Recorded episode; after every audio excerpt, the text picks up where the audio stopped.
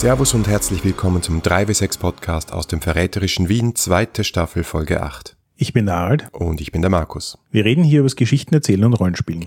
Heute mit dem dritten Teil unserer Themenreihe zu Paranoia, in dem wir uns die Regeln der neuen Edition genauer anschauen.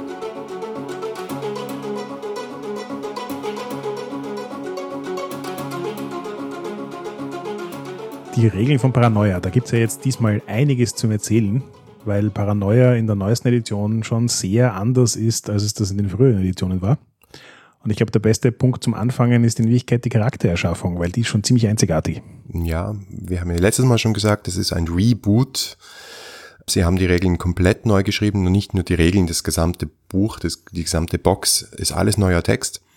Und schon bei der Charaktererschaffung wird es vollkommen klar, dass hier nichts beim Gleichen bleibt. Ja, dann fangen wir mal mit den einfachen Dingen der Charaktererschaffung an. Wenn man sich den Character Sheet anschaut, den sie dann mitliefern, wunderschön gemacht als ähm, Formular für den Alpha-Komplex, dann ist der erste Teil quasi die Identität des Charakters. Also Name, Security Clearance, der Home-Sektor, aus dem man kommt, die Nummer des Klons, den man gerade hat, das Geschlecht und Persönlichkeit.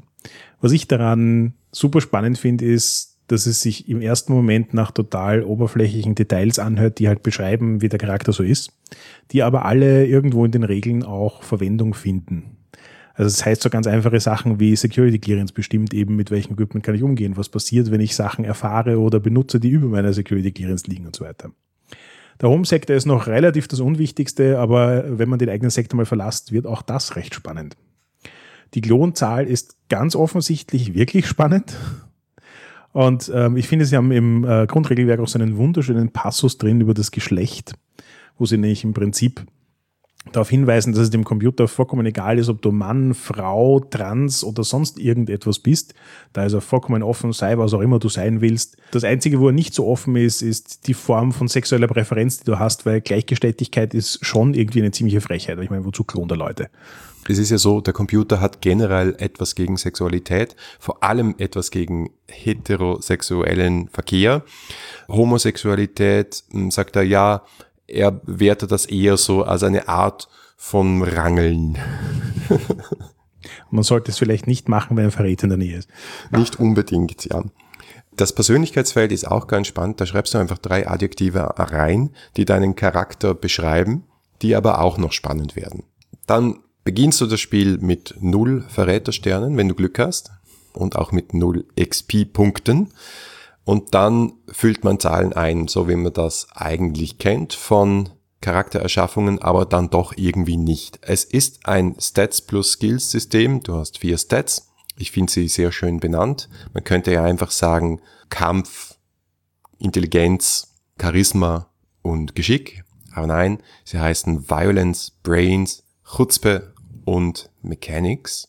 Lose zugeordnet zu jedem dieser vier Statistiken gibt es vier Fertigkeiten, wie die dann heißen wie Athletik, Psychologie, Charme, Engineering und so weiter und so fort. Ich möchte an der Stelle jetzt auch gleich erwähnen, es ist ein Dice Pool System, das D6 verwendet. Stat plus Skill Dice Pool System D6 sollte uns bekannt vorkommen aus der letzten Miniserie. Ja. Ähm, ist finde, aber auch nicht vollkommen ungewöhnlich. vollkommen richtig. Ich finde allerdings, dass Sie hier ein Paradebeispiel dessen abgeliefert haben, was mich in Shadowrun Anarchy so ein bisschen genervt hat. Nämlich Sie haben die Liste an Skills genau richtig erwischt. Es sind halt in Wirklichkeit vier Skills pro Start, also wir reden von 16 Skills insgesamt. Das ist vollkommen ausreichend, deckt alles ab, was es braucht und so wie die Charakterschaffung funktioniert, kommen da auch wirklich interessante Werte hinaus. Wobei ähnlich wie bei, wenn du sagst zugeordnet, ähnlich wie beim Storyteller-System, die Skills nicht fix zugeordnet sind einem Stat, sondern du kannst auch Mix and Match machen. Also du kannst auch sagen, du machst Brains, kombinierst du mit Charm, was eigentlich Chutzpe zugeordnet ist, weil du jetzt besonders intelligent erscheinen willst, oder du machst Violence und Programming, weil du versuchst, einen Algorithmus zu töten. Also das, das äh, gibt schon wieder sehr, sehr viel Flexibilität. Es fühlt sich für mich eigentlich für mich eigentlich nur stärker an wie Storyteller als wie mhm. Shadowrun. Ja, das stimmt. Von der Handhabung her auf jeden Fall. Und vor allem auch, weil es in meinen Augen in der Hinsicht einfach ein, ein sehr elegantes Gentle Handholding macht. Also es gibt mir eine Idee, was typische Kombinationen sind, die ich vermutlich häufig brauchen werde, aber es engt mich nicht ein, indem es sagt, aber anders darfst du nicht machen. Ja, ganz genau. Also ich glaube, da ist genug Klarheit und Flexibilität drin, dass es gut zu spielen ist. So, und jetzt, wenn ich einen Charakter erschaffe, da verteile ich einfach meine Punkte, oder? Ja, genau, man verteilt Punkte. Die Frage ist nur, ob du Punkte verteilst oder wer andere. Man macht nämlich die Charaktererschaffung, so wie das jede gescheite Rollenspielgruppe machen sollte, gemeinsam. Aber hier ist es wirklich explizit der dringende Vorschlag, dass, dass, man, dass man das gemeinsam macht. Und zwar auch wegen der Mechanik, die da dahinter steckt. Ich fand das nämlich hier insofern sehr, sehr schön, weil für mich war zum Beispiel in Fate dieses, du machst die gemeinsamen Charaktere, hat mehr so damit zu tun, dass du am selben Tisch sitzt und dir halt gemeinsam über die Zusammenhänge Gedanken machst. Aber im Prinzip könntest du das auch in einem Play-by-Mail machen. Dafür musst du dich nicht persönlich treffen. Ich finde aber gerade in Paranoia hat die Dynamik, die entsteht, wenn du gemeinsam am Tisch sitzt und dir dann gegenseitige Charakterschaffung reinscheißt, schon auch einen großen Wert, wenn es tatsächlich in Persona gemeinsam passiert. Ja, genau. Ähm, und wie funktioniert dieses Reinscheißen? Du kannst auf deine Fertigkeiten Punkte vergeben von plus eins bis plus fünf und von minus eins auf minus fünf. Du hast sozusagen Fertigkeiten und Nicht-Fertigkeiten oder Schlechtfertigkeiten, wie auch immer du das dann übersetzen möchtest. Und es ist so, dass ich jetzt, wenn ich der erste Spieler bin, der eine Fertigkeit äh, in einer Fertigkeit Punkten vergebe, da vergebe ich zum Beispiel plus drei auf Engineer. Und das bedeutet, dass der nächste Spieler drei um automatisch minus drei auf Engineer hat. Genau, und dann kommt der als nächstes dran. Ärgert sich gerade mächtig, weil er Engineer eigentlich hoch haben wollte. Ähm, wir haben schon eine wunderbare Beziehung zwischen den Charakteren geschaffen. Und der sagt, na gut, okay, dann will ich aber jetzt Bluff auf plus fünf. Woraufhin der nächste Spieler aufschreit, nein!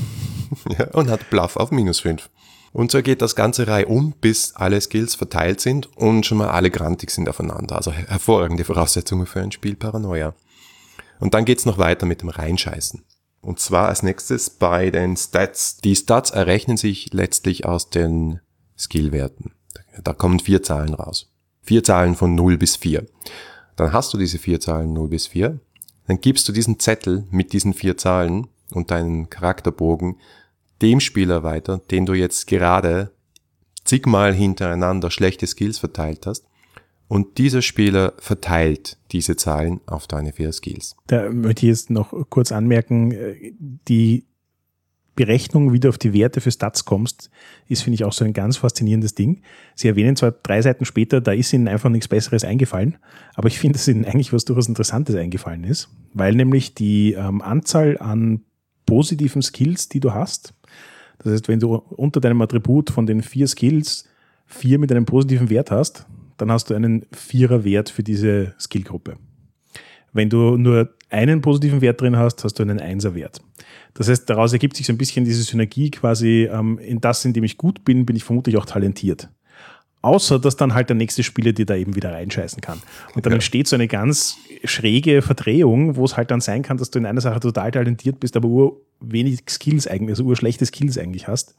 Und das führt halt auch wieder am Ende des Tages zu Charakteren, die auch schon ein sehr interessantes Würfelsetup haben, um dafür zu sorgen, dass Sachen schieflaufen.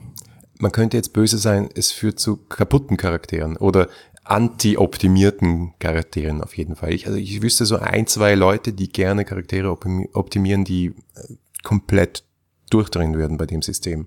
Ich glaube, das ist aber intendiert. Ja, absolut. Also da ist meiner Meinung nach keine Frage offen, ob das Absicht ist oder nicht. Ja. Dann kriegt man noch ein Moxie.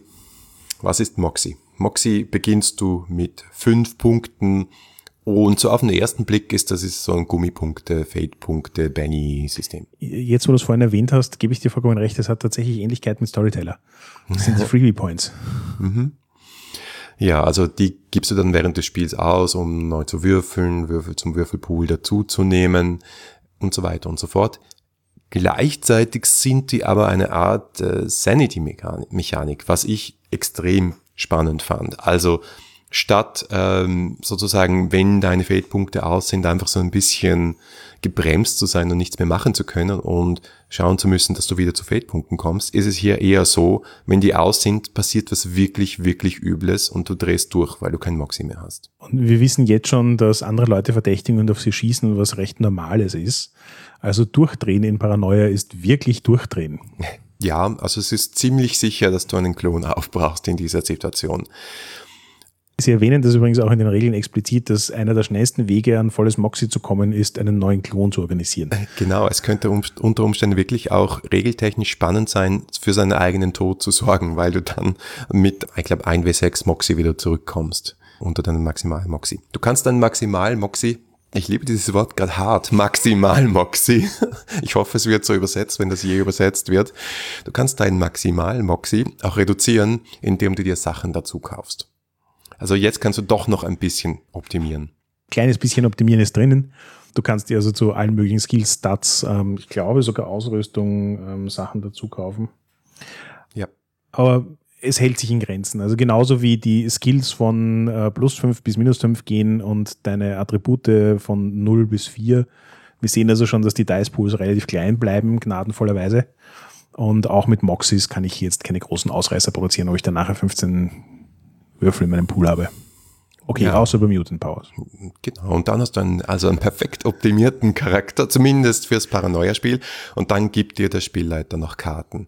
Oh Gott. Ja, wir haben ja in der letzten Folge schon erwähnt, dass eine typische Paranoia-Mission darin besteht, dass man unterschiedliche Aufgaben und Ziele hat, die von den Geheimorganisationen im Computer, den Mutant Powers und ich weiß nicht was kommen. Und das Lustige ist, dass bei der Charaktererschaffung jeder Charakter vom Spielleiter eine quasi Zufallskarte kriegt. Also Zufall ist jetzt das, was die Spieler glauben, der Spielleiter weiß es besser. Und das Endergebnis ist, dass eigentlich eh jeder irgendeine Mutant Power hat, irgendeiner Secret Society angehört oder sonst irgendwie nicht ganz koscher ist. Ja, das gehört zum Paranoia-Spiel dazu. Und die ganze Charaktergenerierung findet noch seinen wunderbaren Abschluss, indem man sich nochmal gegenseitig reinscheißt. Du hast ja vorher erwähnt, dass was da ganz oben steht, so typisch klingt, aber dann doch nicht so typisch rollenspielerisch ist. Und das gilt auch für diese drei Adjektive, die dich beschreiben. Wenn da jetzt zum Beispiel steht, ich bin freundlich, gut aussehend und mutig, dann gibst du jetzt wieder dein Charakterblatt jener Person, die schon Hass auf dich ist, wie der Wiener sagt, die dich aber nicht besonders mag. Und diese Person darf jetzt, muss jetzt eine von diesen drei Adjektiven ins Gegenteil verkehren. Also du wirst jetzt vielleicht hässlich, feige, pessimistisch, unfreundlich, was es auch immer ist. Was ich an der Mechanik extrem elegant finde, ist, dass natürlich der Regelfuchs sofort sagt, aha, jetzt wo ich das weiß, werde ich meinem Charakter einfach nur negative Eigenschaften geben. Und dann endet mit einem Charakter, der zwei unsympathische Eigenschaften hat und eine positive, macht's nicht besser. Nicht unbedingt, nein. Und dann kommt nochmal der Mechanismus ins Spiel, weil wenn du dann Moxie auf Null hast, wie vorher erwähnt, dann gibt es auch den heißen Tipp, dass du, wenn du nicht weißt, wie du deinen Wahnsinn, Irrsinn ausspielen sollst, und das ist ziemlich dem Spieler überlassen, dass du auf deine drei Adjektive schauen solltest. Wenn da zum Beispiel steht, du bist besonders loyal dem Computer gegenüber, dann kommst du vielleicht gerade drauf, dass du sehr loyal bist, aber bestimmt alle anderen nicht loyal hier und sie alle töten willst. Ja, also wie eingangs eben schon erwähnt, ähm, es ist ein, finde ich, super kompaktes, knackiges System. Also es ist eigentlich nichts drin, weder in den Regeln, mit denen du spielst, noch in der Charaktererschaffung, noch sonst irgendwo, das so diesen Eindruck von verschwendeten Fluff hat, ja, sondern allem, was du begegnest, auch wenn du die ganzen Mutant Powers anschaust, auch wenn Mutant Powers dabei sind, die auf den ersten Blick irgendwie so, hä, sind, haben sie einfach ganz viel Potenzial, dass sie die Geschichte und die Ereignisse spannender, unterhaltsamer, schräger, eigenartiger machen. Und in der Hinsicht finde ich, ist es wirklich gut gelungen, einfach so ein kompaktes, elegantes System hinzustellen. Wir haben ja immer wieder davon gesprochen, dass einer der großen Unterschiede zwischen Story Games und klassischen Rollenspielen derjenige ist, dass ein Story Game viel mehr oder zumindest in der Tendenz mehr die Regeln dazu benutzt, das Setting, die Plots und die Charaktere zu beschreiben und solche Geschichten voranzutreiben, wie es eben, wie sie eben in diesem Spiel gewollt sind. Und das erfüllt das neue Paranoia so viel besser als das alte Paranoia. Du merkst wirklich, dieser Reboot, ob du jetzt den Namen cool findest oder nicht, dieser Reboot war definitiv die richtige Entscheidung. Schmeißen wir den ganzen Ballast weg, nehmen wir die Idee von Paranoia, die Welt von Paranoia, aktualisieren wir die und dann denken wir uns aus, welches wären die besten, einfachsten und elegantesten Regeln dafür.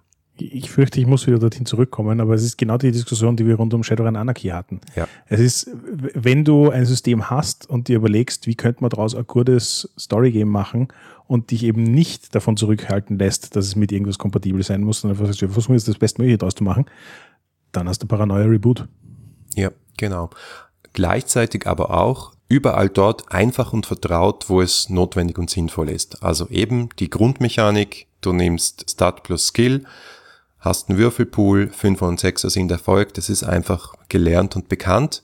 Und du hast auch nicht tausend Modifikatoren da drauf, sondern das wird einfach gemacht. Und dann, wenn du, ähm, legst du Schwierigkeiten fest, wie viel, wie viele Erfolge du brauchst, auch das ist bekannt.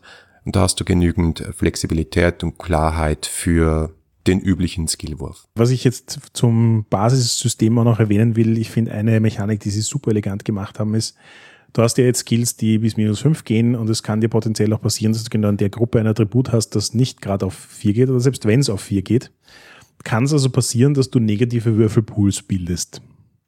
Das wäre in klassischen Poolsystemen jetzt ein bisschen eine Schwierigkeit. In ähm, Paranoia haben sie eine unglaublich elegante Lösung dafür gefunden, nämlich die Würfel, die dann übrig bleiben im Negativen, sind dein Würfelpool. Also das heißt, du hast im Idealfall dann einen großen Dice-Pool, auch wenn du einen negativen Wert hast. Was aber dann anders ist, ist, sie drehen eben die Success-Mechanik ein bisschen um. Das heißt, so wie du das bei Storyteller hattest, dass ein Einser die Erfolge abzieht, zieht jetzt dann alles, was nicht fünf oder sechs ist, einen Erfolg ab. Das heißt, du hast, wenn du mehrere Würfel hast, natürlich auch eine größere Chance, dass es schief läuft. So gesehen ist es dann vielleicht nur mit einem Würfel zu würfeln und zu hoffen, dass es fünf oder sechs wird, doch wieder die richtige Taktik. Ja. Und einen Würfel kriegst du dann doch noch dazu. Und der war auch in meiner Box. Es ist ein schöner roter Würfel und statt einen Sechser siehst du da das allwachende Auge des Computers. Was hat's damit auf sich? Meine Erwartungshaltung war, dass es halt so ein bisschen wie der Glitch-Dice ist oder quasi irgendeine Form von Zusatzeffekt auslöst. Und im gewissen Sinn tut's das ja auch, nämlich jedes Mal, wenn du das Computer-Icon würfelst, passiert irgendetwas mit dem Computer. Das heißt, also der Computer greift irgendwie in die Situation ein, versucht dabei hilfreich zu sein und macht alles noch viel schlimmer aber trotzdem kann dir der Wurf gelingen. Es kann dir gelingen, aber es wird trotzdem schlimmer, weil der Computer gerade der Meinung ist, er sollte dir einen Werbespot für Soda einspielen in dein Augendisplay. Genau, also ich habe das im Prinzip auch genauso, wie Sie das in Shadowrun Anarchy beschrieben haben, interpretiert. Das ist, es macht, es entscheidet nicht, ob der Wurf erfolgreich ist oder nicht, sondern es fügt nur ein zusätzliches negatives Element ein. Also es gibt hier keine Chance für ein positives Element. Aber dieses zusätzliche Chaos macht die Situation dann natürlich auch wieder interessanter. Und James Wallace hat uns verraten, dass das nicht etwa von Shadowrun Anarchy geklaut ist oder sonst etwas, sondern viel weiter zurückgeht, nämlich zum Ghostbusters Rollenspiel, das ja damals im selben Verlag rausgekommen ist, sogar. Ich glaube, ein Jahr nach äh, Paranoia oder ja, so. Also durchaus eine alte Mechanik, aber die irgendwie lang nicht mehr so populär wäre äh, wie heutzutage. Ganz spannend. Aber das hört ihr dann in unserem Interview. Ja, aber zugegebenermaßen, wenn man sich Erzählspiele anschaut, finde ich, ist das auch so eine naheliegende Mechanik. Es ist simpel umzusetzen. Es passt in den Flavor von Story Games hinein. Also ja. gut gewählt. Genau. Und das weitere zusätzliche, was außer den Regelbüchern in, und den Charakterblättern in der Box drin ist, sind Karten. Auch da hat uns James verraten, dass der ursprüngliche Impetus vom Verlag gekommen ist und gesagt, hey, wir hätten gern Karten in dem Spiel, denkt euch was aus. Und er sagt, äh, was machen wir jetzt? Aber es fühlt sich überhaupt nicht so an, als hätten sie sich das irgendwo aus dem Hintern gezogen, sondern die Kartenmechanik ist insbesondere im Kampf sehr, sehr präsent. Ja, vor allem, was ich super elegant finde, ist, dass sie Karten nicht nur als Regelmechanik eingebaut haben, die auch tatsächlich Sinn macht, eben im Combat, sondern dass es gleichzeitig auch so eine Art vereinfachte Form von Nachschlagewerk ist. Das heißt, du hast immer deine eigenen Karten bei der Hand. Das sind teilweise verdeckte Karten, wo die anderen nicht wissen sollten, was sie sind. Teilweise sind es einfach nur Karten, die dir halt Regeln zusammenfassen, die für deinen Charakter relevant sind. Teilweise sind es Karten, die du für den Kampf brauchst, die zwar alle sehen können, aber die halt bei meine Handkarten sind. Und die Kombination daraus ist finde ich, wirklich elegant gelungen. Mir fallen wenig andere Rollenspiele ein, die mit Karten so viel unterschiedliche Dinge tun, die aber alle gut zusammenpassen und nicht darin enden, dass ich jetzt 15 verschiedene Stapel an Karten vor mir liegen habe. Ja, eben Warhammer Fantasy Roleplay Third Edition wäre so das Gegenbeispiel oder das Extrembeispiel, sagen wir es mal so, wo sehr viele brettspielige Elemente zusammengeführt werden und praktisch alles noch auf irgendwelchen Plättchen oder Karten ist, die du da vor dir verwalten musst und sich eben schon ein bisschen wie Inventory Management anfühlt, soll das nicht sein. Und es hat sich jetzt zumindest beim Lesen, schauen wir dann, was der Test, der Spieltest auch sagt, aber beim Lesen nicht so angefühlt, als wäre dieses Spiel sehr brettspielig. Aber die Karten sind auch nicht nur dazu da, dass du jetzt, jetzt das Gegenstück zur Zauberbeschreibung irgendwo da liegen hast und es sagt, was du machen kannst, auch wenn das sehr praktisch ist, sondern du hast zum Beispiel eine wirklich innovative und sehr ungewöhnliche Initiative-Mechanik. Und zwar funktioniert das so, die Charaktere haben Aktionskarten, beziehungsweise die Spieler, Spielerinnen haben Aktionskarten und auf diesen Aktionskarten stehen Werte. Und das sind theoretisch ihre Initiative-Werte. Da steht vielleicht äh, Combat plus drei, das heißt, du hast einen zwei, äh, Combat-Wert von zwei plus drei ergibt einen Initiative-Wert von fünf. Dann legst du diese Karte verdeckt vor dich. Jeder Spieler legt eine Karte verdeckt vor sich und der Spielleiter zählt runter. Zehn ist dran, neun ist dran, acht ist dran, sieben. Und dann kannst du sagen, ich, ich. Der Schmäh dabei ist jetzt, du musst nicht die Wahrheit sagen. Eben nicht nur, dass es ein Bluffen ist, sondern es haben jetzt alle anderen Spieler natürlich die Möglichkeit, einen Bluff zu callen und zu sagen, glaube ich nie, dass du bei acht dran bist. Und dann passiert eins von zwei Dingen. Entweder du hast recht und der Spieler hat geblufft, also mit dem Beispiel, ich bin jetzt bei sieben dran, in Wirklichkeit habe ich nur fünf, habe ich geblufft. Wenn also jemand blufft und er wird dabei erwischt, dann ist das ziemlich mies und für denjenigen, der ihn erwischt hat, ziemlich gut, weil er dann automatisch drankommt. Das heißt, seine Initiative steigt dann sozusagen, weil die Leute normalerweise ja nicht mit einem Initiativewert von 1 schummeln werden.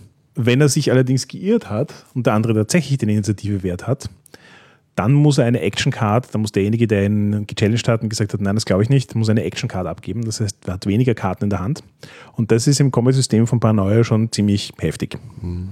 Und der Challenger ist nicht nur früher dran, er ist zweimal dran. Er ist dann nachher noch einmal dran, wenn seine tatsächliche Initiativezahl drankommt.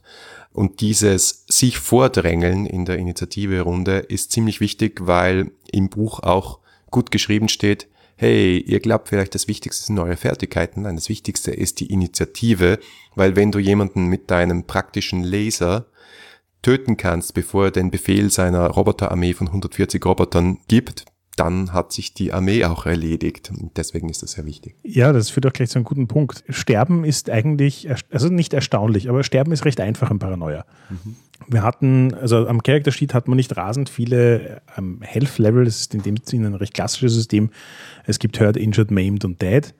Nachdem wir schon gesagt haben, es ist ein Dice Pool System mit äh, Successes, dementsprechend, wenn ich genug Successes zusammenkriege, dann nimmt jemand so viel Schaden.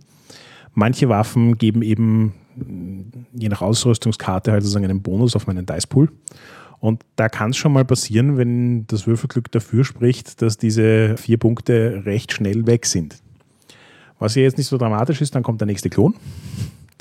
Aber es kann halt auch dazu führen, dass sich ähm, innerhalb einer Kampfrunde vorzudrängen und dafür zu sorgen, dass andere Leute nicht mehr acten können, weil man gute Chance hat, sie aus dem Himmel zu blasen, als viable Strategie herausstellt. Mhm. Also wo viele andere Rollenspiele behaupten, sie sind schnell und tödlich, Paranoia ist es wirklich, wirklich schnell und wirklich tödlich. Aber diese Karten machen ja auch mehr als nur deine Initiative-Reihenfolge äh, zu bestimmen. Da stehen ja auch Aktionen drauf. Und auch das finde ich sehr, sehr elegant, dass du, was man so gemeinhin als Kampfmanöver bezeichnet. Also all das, was nicht ich schieß drauf, bis es tot ist oder ich weiche aus ist, all das wird auf diesen Karten abgebildet und du kannst natürlich auch noch deine Mutantenfähigkeiten und was auch immer ausspielen, wenn es denn wirklich so schlimm wird, dass du das den anderen zeigen willst. Das heißt, du spielst das aus, du bist dran und kannst sofort den Text, der auf der Karte steht, ausführen und damit den Kampf noch spannender machen. Ja, auch da wieder finde ich super elegant gelungen, weil es macht den Kampf recht schnell, weil irgendwann mal weiß man, was die Karten sind und was sie so tun im Allgemeinen. Das heißt, man muss es dann nicht ewig lang nachlesen und diskutieren, sondern man spielt die Karte einfach, es passiert was und es hat trotzdem eine gewisse Abwechslungsreichheit, die in normalen Combats recht schnell verloren geht. Und gleichzeitig aber auch eine Geschwindigkeit, die meiner Meinung nach in solchen Spielen wie Fate dann recht häufig fehlt, weil die Leute halt erst fünf Minuten nachdenken müssen, was sie jetzt machen wollen. Und die Kombination, so wie du sagst, das ist, es ist schnell und es ist tödlich und es macht aber gleichzeitig auch Spaß und du kannst quasi irgendwie, du hast mit den Karten auch so einen, externen Faktor, auf den du die Verantwortung schieben kannst, warum die Sachen jetzt schief laufen. Also du legst die Karte hin, dann schauen sich die anderen das an und denken sich, oh nein, Und plötzlich wird schon wieder spannender und du hast eine grandiose, schräge Situation, ohne dass 100.000 Leute drei Stunden drüber nachdenken mussten. Ja, du hast ein Zufallselement, das nicht Würfel sind. Und es geht wirklich schneller, weil was du bei Fate beschrieben hast, das habe ich auch schon gesehen, dass die Leute sagen, hey, erschaffe doch einen Vorteil. Du kannst alles machen. Ja, aber was soll ich denn machen? Ich weiß nicht, was ich machen soll. Und du hast hier zum Beispiel so eine Karte wie A Gun in the Right Place. Das ist durchaus einerseits ein Zufallselement, das dir sagt, was hier jetzt passiert und andererseits ist es eben auch Player Empowerment, ist es wieder ein Storygame-Element, weil da drauf steht, beschreibe das. Beschreibe, wo, wie, welche Waffe du findest. Und das ist, glaube ich, so als, als Einstiegshilfe in Storygaming total super. Ja, nicht mal nur, ich verstehe total, was du meinst, aber nicht mal nur als Einstiegshilfe. Wie gesagt, ich, ich, wenn man Paranoia jetzt nicht als eine Kampagne sieht, die man drei Jahre lang spielen will, sondern wenn man es eben dazwischen mal ein paar Abende spielt, um Spaß zu haben, dann ist das Setup so niedrig. Du hast zu wenig zu tun, weil du bist durch, den, durch die gemeinsame Charaktererschaffung bist du vermutlich in einer Stunde durch. Ja? Und dann teilst du Karten aus und du hast alles, was du brauchst, um zu spielen. Und dann hast du doch das Missionbuch in der Schachtel drin. Und da, ich, also ich glaube, die Dinger kannst du mehr oder weniger aus dem Buch direkt leiten. Weil diese Struktur, wie wir letztes Mal schon gesagt haben, die Struktur einer Mission ist so klar und so formelhaft und gleichzeitig ist dieses Formelhafte ein Teil des Spaßes, dass es, glaube ich, du das Zeug einfach quasi als Spielleiter hier auf den Tisch werfen könntest und sagen könntest, macht's. In, in der Hinsicht muss ich dir ja quasi ein kleines bisschen widersprechen. Ich finde schon, dass es was Tisch, also was Brettspielartiges hat. Ja, zugegebenermaßen, es ist jetzt nicht so, dass ich sage, nein, das ist kein Rollenspiel, das ist ein Brettspiel. Das ist es nicht. Aber für mich ist es so das perfekte Beispiel davon, wie man Brettspielelemente ins Rollenspiel reinholen kann. Ich erinnere mich, wir hatten so in der ersten Staffel die eine Folge mit dem Blockstöckchen, wo irgendwie diese Frage war, was hätten wir denn gerne aus Brettspielmechaniken in Rollenspielen mhm. und so. Mhm. Und ich finde, Paranoia ist ein wunderbares Beispiel dafür, wie man diesen wie man Elemente von einem ins andere überführen kann, ohne dass man dabei irgendwie das Genre wechselt. Es ist ein Rollenspiel, no discussion there.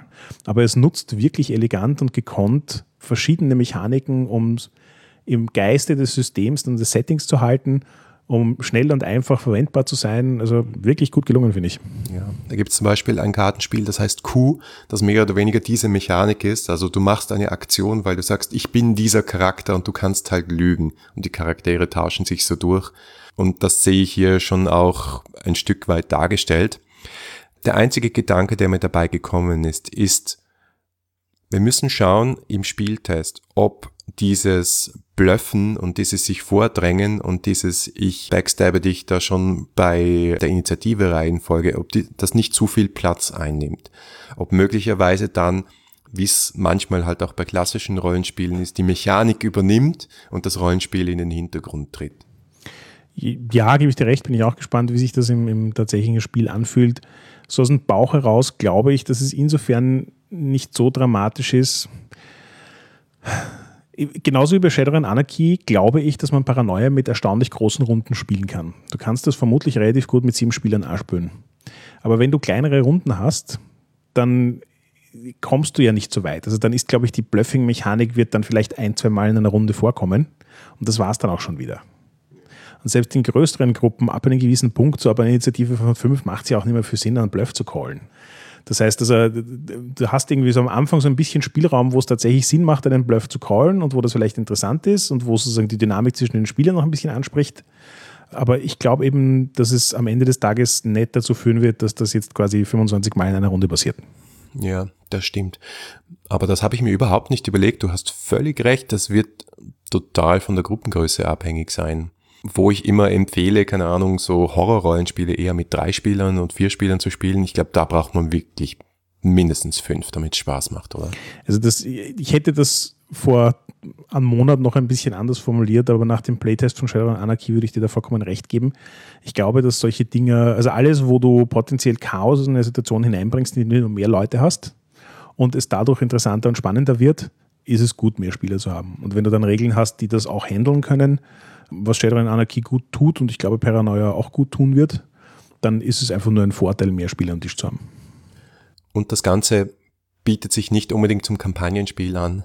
Ich glaube, also hat Paranoia noch nie getan, auch wenn es historisch gesehen, glaube ich, publizierte Paranoia-Kampagnen gab, also zumindest gewisse Bögen, Spannungsbögen, die man spielt oder Hintergründe, die man spielt.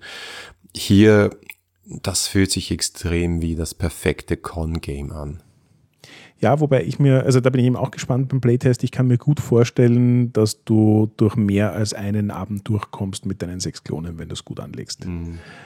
Also ich glaube, dass Paranoia schon durchaus auch funktioniert über mehrere Abende hinweg, aber ich gebe dir recht, es hat ein, ein gewisses kompaktes Ablaufdatum. Es funktioniert super als Einzelabend auf einer Con, da ist es auch egal, ob du überlebst oder nicht. Ja.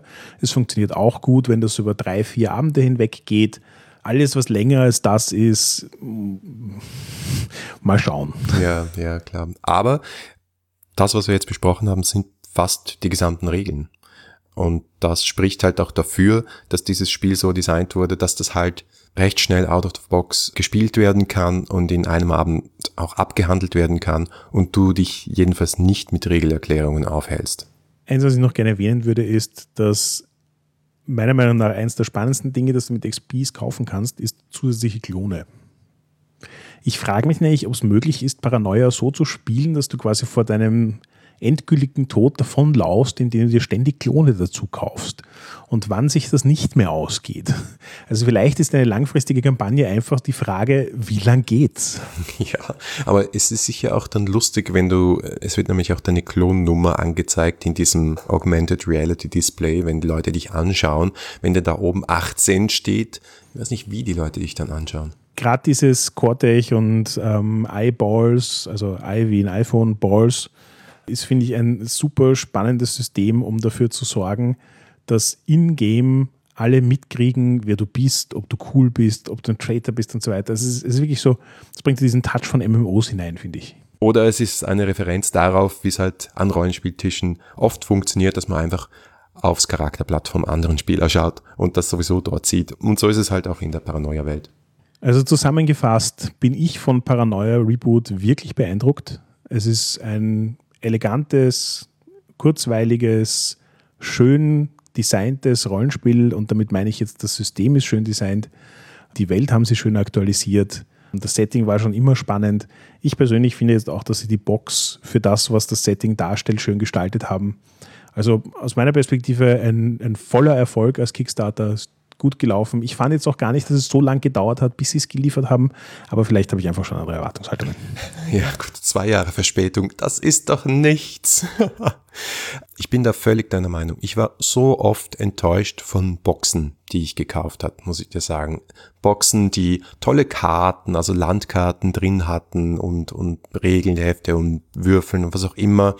Und du hast dir das dann angeschaut und hast dir gedacht, das haben sie eigentlich nur reingepackt, damit sie die Box irgendwie voll kriegen. Ich brauche diese Karte gar nicht.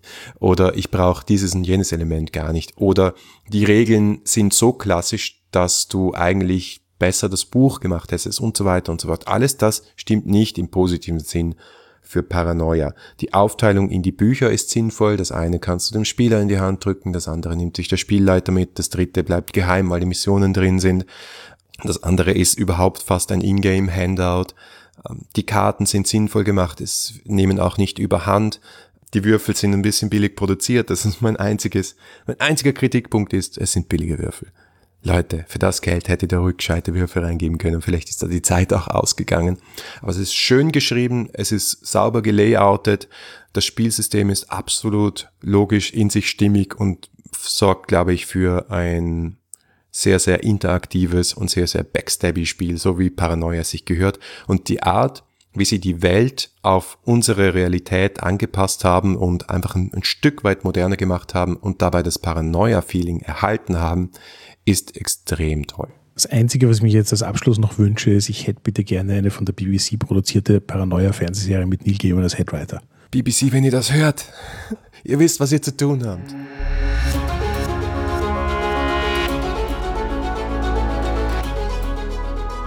Danke fürs Zuhören. Das war der dritte Teil unserer Miniserie zu Paranoia. Feedback lesen wir gerne auf Facebook, Twitter oder im Web unter 3w6-podcast.com. Wenn euch diese Folge gefallen hat, dann empfehlt doch den Podcast einer Person weiter, die daran auch Spaß haben könnte. Oder ihr schenkt uns Verrätersterne auf iTunes. Danke fürs Zuhören. Bis zum nächsten Mal.